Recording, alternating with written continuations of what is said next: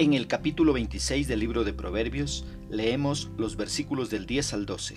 En la traducción latinoamericana, la palabra del Señor dice, Si utilizas a un tonto, será como un arquero que hiere a cuantos pasan. El perro vuelve a su vómito y el insensato recae en su locura.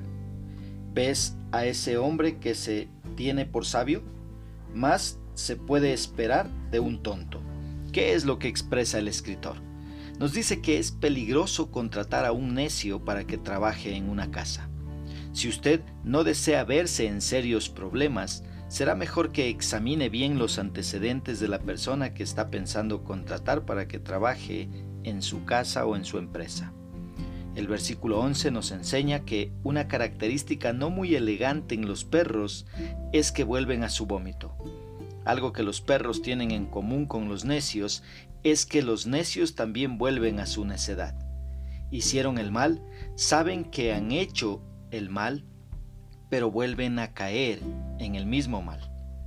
De esto es lo que está hablando este proverbio.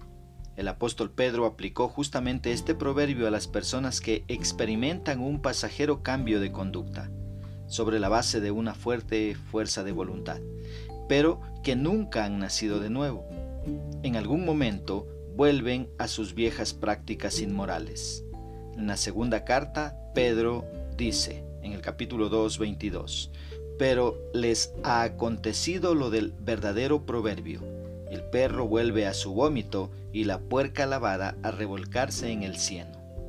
Para que haya cambios de conducta permanente, hace falta algo más que un simple ejercicio de fuerza de voluntad. Hace falta que Cristo more por la fe en los corazones de las personas, transformándolas desde adentro hacia afuera. El versículo 12, ahí vemos que este proverbio es como un balde de agua fría para los que se dan de muy sabios. Un sabio en su propia opinión es aquel que piensa que solamente él lo sabe todo y no está dispuesto en absoluto a considerar las opiniones de los demás. Es el tipo que dice, la única vez que estuve equivocado es cuando pensé que me había equivocado. Una persona así está en un terrible abismo de orgullo y terquedad. Con razón que el proverbio dice, más esperanza hay del necio que de él.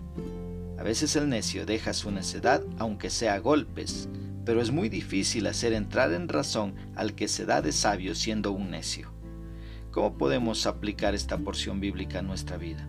Primero, examinando los antecedentes de la persona que estamos pensando contratar para que trabaje en nuestra casa o en la empresa, para que de esa manera nos evitemos muchos problemas. Una segunda aplicación, dándole un lugar a Cristo en nuestro corazón, recibiéndole por fe. Solo así Dios nos cambiará desde adentro hacia afuera. Una tercera aplicación, dependiendo de Dios diariamente para no ser como el perro que vuelve a su vómito. Y una aplicación más, dejando de creernos sabios en nuestra propia opinión. Cada día debemos estar dispuestos a aprender algo nuevo no lo sabemos todo. Que Dios nos dé sabiduría para poner por obra su palabra.